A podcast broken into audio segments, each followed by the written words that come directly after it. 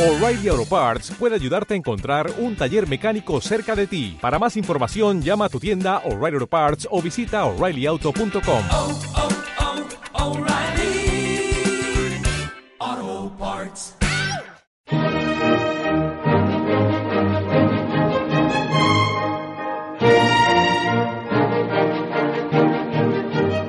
Etiqueta y prelaciones.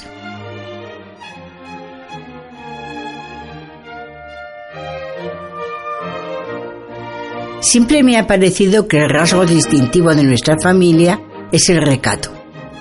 Llevamos el pudor a extremos increíbles, tanto en nuestra manera de vestirnos y de comer, como en la forma de expresarnos y de subir a los tranvías. Los sobrenombres, por ejemplo, que se adjudican tan desaprensivamente en el barrio de Pacífico, son para nosotros motivos de cuidado, de reflexión y hasta de inquietud.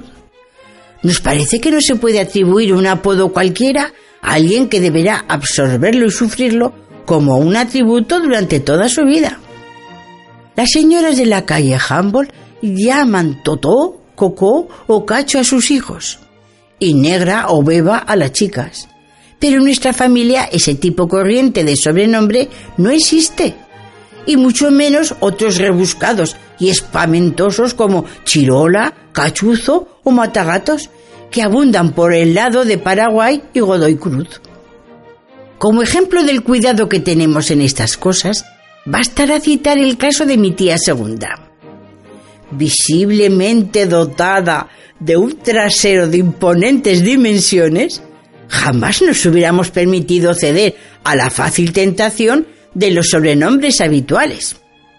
Así, en vez de darle el apodo brutal de ánfora etrusca, estuvimos de acuerdo en el más decente y familiar de la culona. Siempre procedemos con el mismo tacto, aunque nos ocurre tener que luchar con los vecinos y amigos que insisten en los motes tradicionales. A mi primo segundo el menor, marcadamente cabezón, le rehusamos siempre el sobrenombre de Atlas que le habían puesto en la parrilla de la esquina y preferimos el infinitamente más delicado de Cucusa.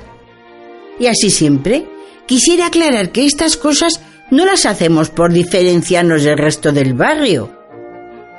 Tan solo desearíamos modificar gradualmente y sin vejar los sentimientos de nadie las rutinas y las tradiciones. No nos gusta la vulgaridad en ninguna de sus formas.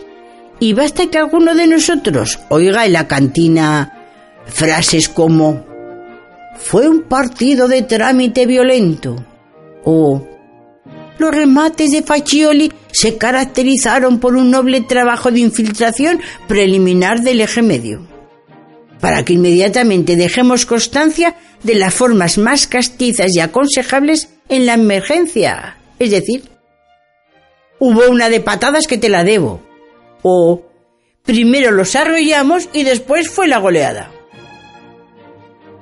La gente nos mira con sorpresa, pero nunca falta alguno que recoja la lección escondida en estas frases delicadas. Mi tío el mayor, que lee a los escritores argentinos, dice que con muchos de ellos se podría hacer algo parecido, pero nunca nos ha explicado en detalle. Una lástima.